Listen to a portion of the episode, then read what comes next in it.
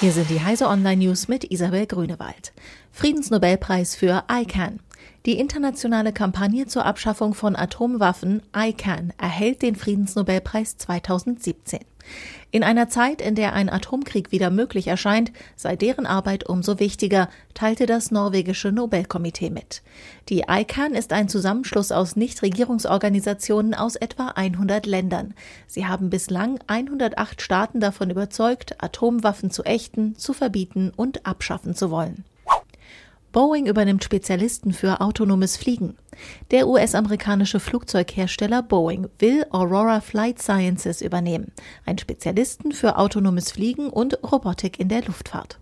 Aurora hatte in der Vergangenheit bereits für die Entwicklung militärischer und kommerzieller Produkte mit Boeing kooperiert. Das Unternehmen sei darüber hinaus ein Vorreiter bei der Entwicklung elektrischer Antriebe für Flugzeuge. Mattel zieht Pläne für Smart Home Hub für Kinder zurück. Auf der CES hatte Mattel mit einem geplanten Smart Home Gerät für Aufmerksamkeit gesorgt. Aristotle sollte Kinder von klein auf begleiten, etwa Musik vorspielen oder mit ihnen reden.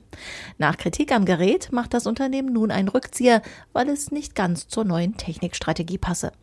Kritikern ging es nicht nur um den Datenschutz, sondern auch darum, dass ein technisches Gerät zum ersten und damit wichtigsten Ansprechpartner für Kinder werden solle. Netflix-Abos werden teurer. Nicht nur neue, sondern auch bereits zahlende Kunden müssen für ihr Netflix-Abo jetzt mehr Geld bezahlen. Zwei der drei Monatsabos werden teurer, eines um einen Euro, das Premium-Abo sogar um zwei Euro.